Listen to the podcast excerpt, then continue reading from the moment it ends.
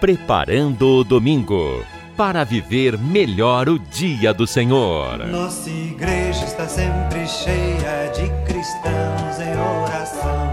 Hoje é domingo, dia do Senhor. Vejam como reza o meu povo santo.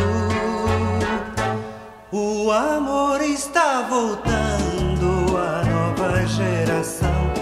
Nosso povo está rezando de mãos dadas. Alô, bem-vindo, bem-vinda, você que acompanha agora o programa Preparando o Domingo.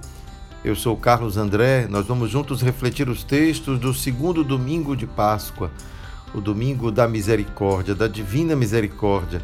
Por isso queremos oferecer a Deus a nossa alegria por receber através de Jesus Cristo um sinal de que a sua misericórdia persiste apesar de nossos pecados, de nossas faltas, apesar de tudo, apesar da maldade, da morte.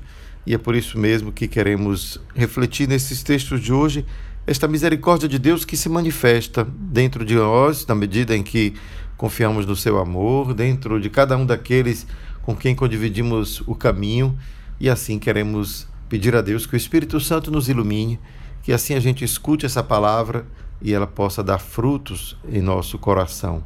Invoquemos, portanto, o Espírito Santo de Deus.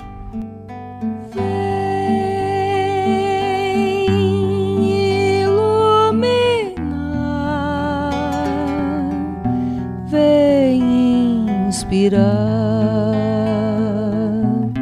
o pensamento.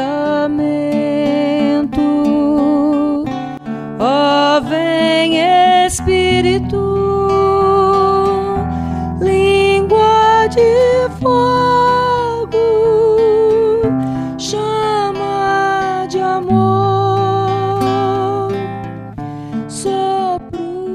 primeira leitura da liturgia deste domingo é tirada do livro dos Atos dos Apóstolos e diz assim: Os que haviam se convertido eram perseverantes em ouvir o ensinamento dos apóstolos, na comunhão fraterna, na fração do pão e nas orações. E todos estavam cheios de temor, por causa dos numerosos prodígios e sinais que os apóstolos realizavam. Todos os que abraçavam a fé viviam unidos e colocavam tudo em comum. Vendiam suas propriedades e seus bens e repartiam o dinheiro entre todos, conforme a necessidade de cada um. Diariamente todos frequentavam o templo, partiam o pão para, pelas casas e, unidos, tomavam a refeição com alegria e simplicidade de coração. Louvavam a Deus e eram estimados por todo o povo. E cada dia o Senhor acrescentava ao seu número mais pessoas que seriam salvas. Nessa passagem vemos como a primeira comunidade dos cristãos continuavam a sua prática, a sua prática religiosa, no caso, frequentar o templo, típico da comunidade judaica que frequentava o templo. Portanto, os primeiros cristãos eram aqueles que, como judeus, acreditavam em Jesus, a sua ressurreição e passaram a buscar viver o seu ideal de fraternidade, que entre eles houvesse a maior igualdade possível e que ninguém pudesse, de alguma maneira, ostentar bens que sejam superiores àquilo que a própria comunidade, enquanto comunidade de fé, de irmãos, necessita. Isto é, é colocar em prática o que significa somos irmãos porque Cristo nos revelou que temos um Pai. É um texto que revela o ideal da vida cristã, o ideal de fraternidade que implica o cuidado mútuo, que implica a necessidade de olhar uns para os outros como irmãos que têm necessidades humanas iguais. Então, nesse sentido, texto de Atos dos Apóstolos é uma espécie de idealização daquilo que é o chamamento do Evangelho, o chamamento para que cada um de nós possamos colocar também os nossos bens à disposição a serviço do reino, que é um reino de paz, de justiça, de amor, tudo aquilo que significou a vida de Jesus. Portanto, não é um texto que a gente precisaria considerar do ponto de vista histórico, que em algum momento da história da igreja, da história da comunidade cristã, ele se cumpriu em todos os detalhes, mas ele aponta uma direção. É a direção do Evangelho. Viver o Evangelho implica, de fato, abrir mão de algum privilégio para que todos tenham o direito de ser capazes de continuar, de seguir a sua vida humanamente saudável, digna. Então, nesse sentido, que é um convite a toda a humanidade, não é? de não permitir que o excesso de bens nas mãos de alguns obrigue outros a viverem na penúria, na necessidade, como disse o texto, deu a cada um segundo a sua necessidade. Essa é uma dimensão importante da fé cristã, que implica não apenas a comunidade, mas toda a humanidade a perceber o quanto é injusto, o quanto é indigno humanamente de um acúmulo de riquezas que impeça que outros e tantos outros vivam na escassez total, até mesmo na necessidade ou pelo menos na ameaça da própria vida. É disso que se trata esse texto. É um convite forte a compreender o quanto a vida cristã ela é empenhativa do ponto de vista social. É ali então que a gente vai descobrir que esse tipo de atitude carrega consigo uma alegria que é a alegria de participar da ressurreição de Cristo, né? que se fez tudo para todos. E assim todos nós recebemos este dom, o dom da ressurreição. Por isso que o salmo pode ser um salmo de alegria. Dai graças ao Senhor, porque Ele é bom, eterna é a sua misericórdia, uma misericórdia que se manifestou em Jesus. É por isso que, ao continuar a leitura, vemos que este louvor, este canto de alegria do salmo, se prolonga na, na carta de São Pedro, que começa justamente louvando a Deus. Bendito seja Deus, Pai de nosso Senhor Jesus Cristo, em sua grande misericórdia, pela ressurreição de Jesus Cristo dentre os mortos, ele nos fez nascer de novo para uma esperança viva, para uma herança incorruptível, que não se mancha nem murcha e que é reservada para voz dos céus. Essa é a razão da grande alegria, porque a ressurreição de Cristo é também a nossa. Isso revela a misericórdia de Deus, que não levou em conta o nosso pecado, mas levou em conta a sua bondade, o seu amor. E o texto continua, mais uma vez, é, louvando a Deus, mas de alguma forma manifestando quais foram as obras de Deus em nós, e diz: graças à fé e pelo poder de Deus, vós fostes guardados para a salvação que deve se manifestar nos últimos dias. Isto é motivo de alegria para vós, embora seja necessário que agora fiqueis por algum tempo aflitos por causa das vossas provações. É assim que a gente percebe que a alegria é muito maior do que as provações que a gente vive, porque a promessa é muito maior do que o momento presente. E aí é isso que São Pedro está recordando à comunidade, é? de ser perseverante por conta desta confiança. E diz então mais: Deste modo, a vossa fé será provada como sendo verdadeira, mas mais preciosa que o ouro perecível que é provado no fogo. E é a comparação, né? E alcançará louvor, honra e glória no dia da manifestação de Jesus Cristo. Quer dizer, o Senhor haverá de levar em conta a nossa perseverança na fé no dia em que ele nos encontrar. Sem ter visto o Senhor, vós o amais. Sem o ver ainda, nele acreditais isso será para vós fonte de alegria indizível e gloriosa, pois obtereis aquilo em que acreditais, a vossa salvação. E quanto bonito é essa palavra de Pedro, porque incute esperança nos momentos que a gente passa de aflição, porque a gente vai se recordar sempre que, apesar de termos já sido alcançados por Deus com a ressurreição de Cristo, ainda vivemos neste mundo e, enquanto estivermos neste mundo, teremos aflições. E dessas aflições não devem nos abater, porque nós temos confiança pela fé que Cristo nos resgatou definitivamente para o reino do Pai. É para lá que vamos, por isso que podemos ter confiança no tempo presente. Vamos então agora dedicar um tempo para a gente aclamar esta palavra de Deus através da aclamação ao Evangelho, para assim a gente escutar o que Jesus tem para nos dizer hoje.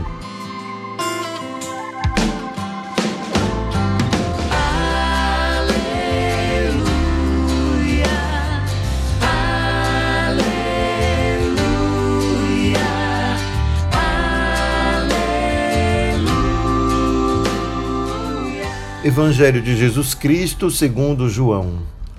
Ao anoitecer daquele dia, o primeiro da semana, estando fechadas por medo dos judeus as portas do lugar onde os discípulos se encontravam, Jesus entrou e, pondo-se no meio deles, disse: A paz esteja convosco.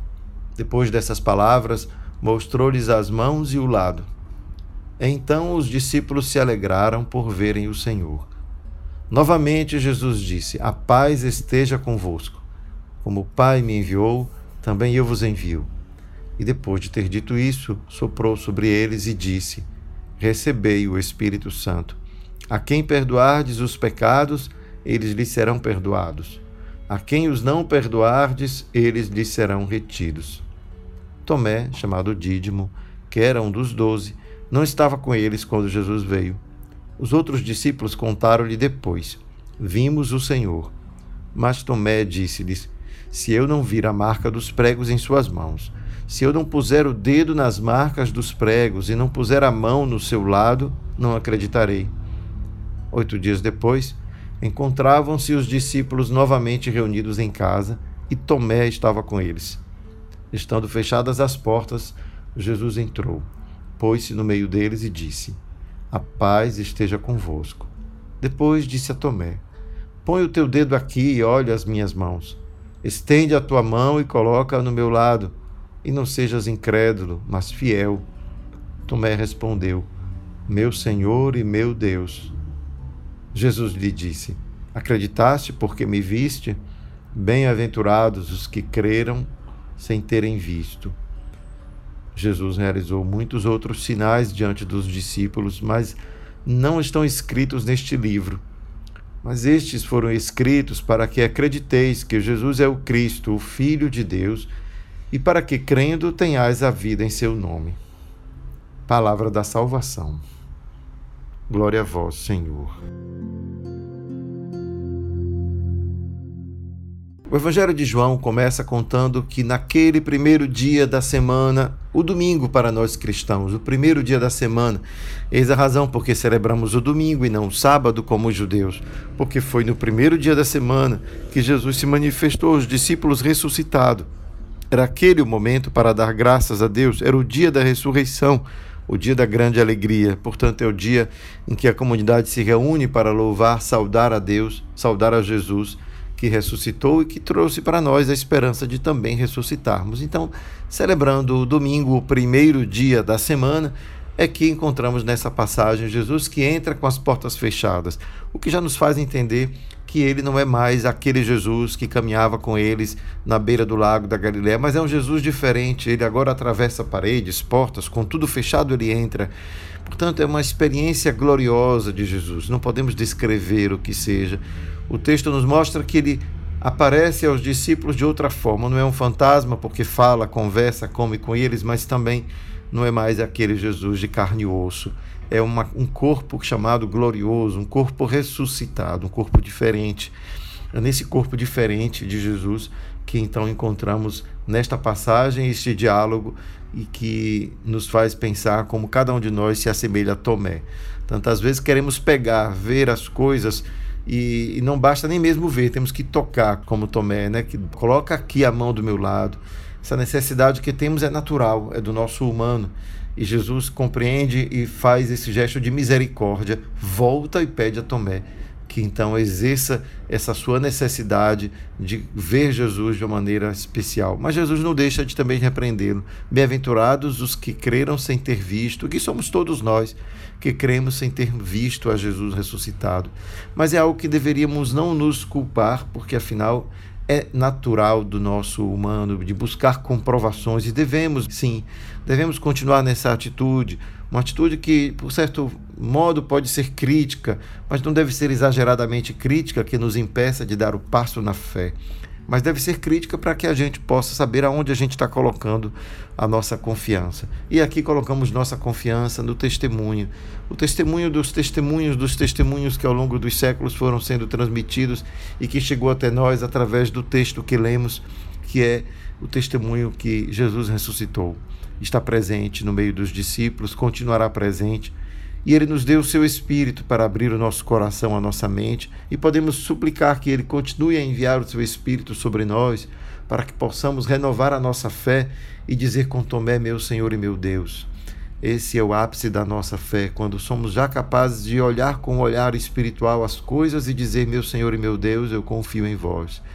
É assim que hoje, celebrando o Domingo da Misericórdia, queremos invocar esse ato de fé de Tomé, que, embora ele tenha precisado ver, deu a gente a ocasião de escutar esta bem-aventurança de Jesus, bem-aventurados os que creram sem ter visto.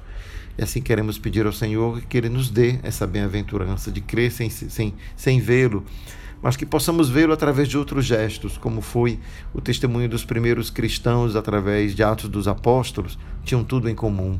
Isto é, esta busca da fraternidade, do bem querer, do bem comum, possa ser a marca distintiva da presença do ressuscitado em nosso meio, da força do Espírito que nos move, que nos transforma e que nos faz ver o outro como irmão. É uma realidade difícil, dura. Vamos lutar contra a nossa carne, contra a nossa natureza. A nossa natureza é animal. O animal é rival um do outro. O animal cobiça. O animal deseja o que o outro tem. O animal busca destruir para obter. E nós queremos vencer esta nossa natureza animal por esta natureza divina que vem a nós graças à ressurreição, graças ao Espírito. O Espírito seja esta força humanizadora que nos arrasta para um reino de paz um reino impossível humanamente, mas é um reino que está no sonho de Deus e que está ao nosso alcance conseguir conquistar graças a este dom que vemos hoje no Evangelho, o dom do Espírito, a paz esteja convosco.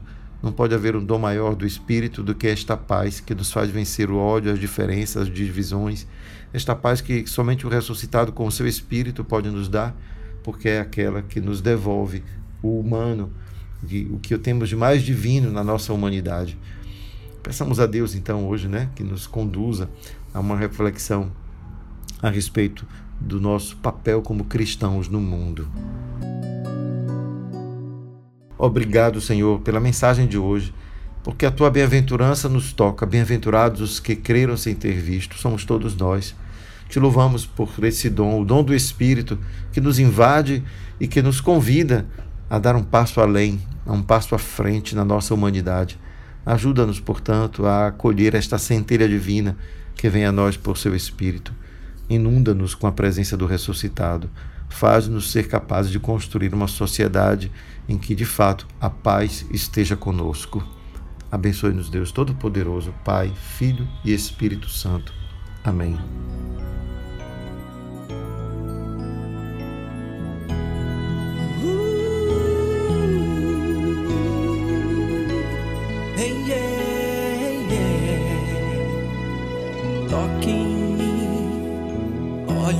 Lado, veja o que eu passei. Sinta os cravos nas minhas mãos, quanto isso doeu. Era inocente, não tinha culpa, mas me entreguei. Sofri